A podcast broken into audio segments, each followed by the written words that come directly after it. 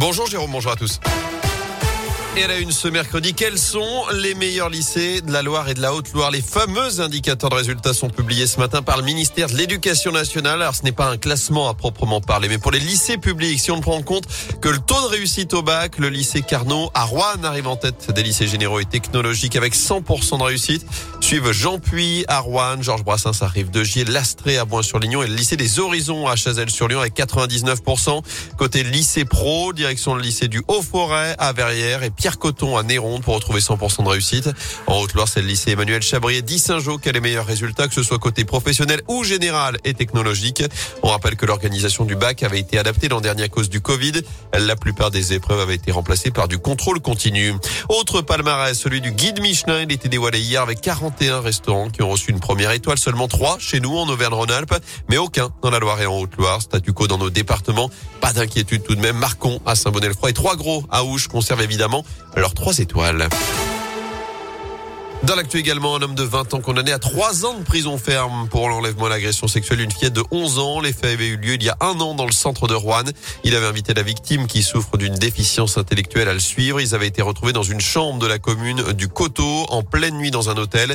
Il n'y avait pas eu de viol mais des attouchements. Ce jeune réfugié de 20 ans est aussi condamné à une interdiction définitive du territoire français et devra verser 4000 euros de dommages et intérêts à la victime. La raffinerie de Fézin à l'arrêt pendant deux mois total mène à partir d'aujourd'hui une grande opération de maintenance sur ces installations de pétrochimie sur le site entre Lyon et saint une obligation réglementaire, un chantier à 63 millions d'euros. La reprise complète de l'activité est annoncée pour le 26 mai. Total qui par ailleurs annonce mettre fin d'ici à la fin de l'année à l'achat de pétrole et de produits pétroliers en provenance de Russie. Le groupe français était sous pression depuis le début de la guerre en Ukraine au 28e jour justement de l'offensive russe. Le président Zelensky s'adresse aux parlementaires français cet après-midi. Visioconférence à 15h en direct depuis la l'Assemblée nationale et le Sénat pour tenter d'obtenir davantage de soutien de la France dans ce conflit.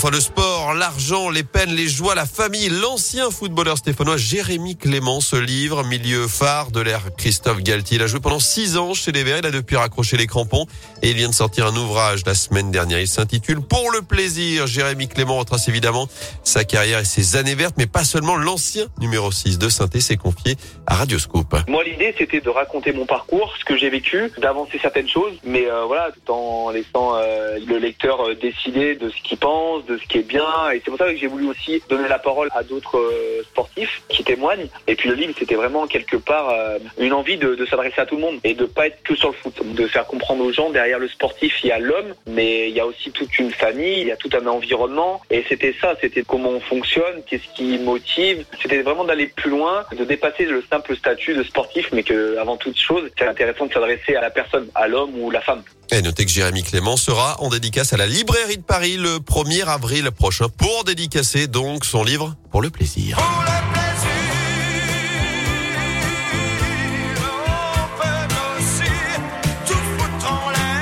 Salut Herbert Léonard bah qui oui, vous écoute régulièrement, Léonard, qui écoute euh, Radio Scoop. On est euh, très fiers. euh, Ah oui. et on en profite, ça lui faire en plus un peu de droit SACEM. C'est pour moi, c'est Oui. cadeau.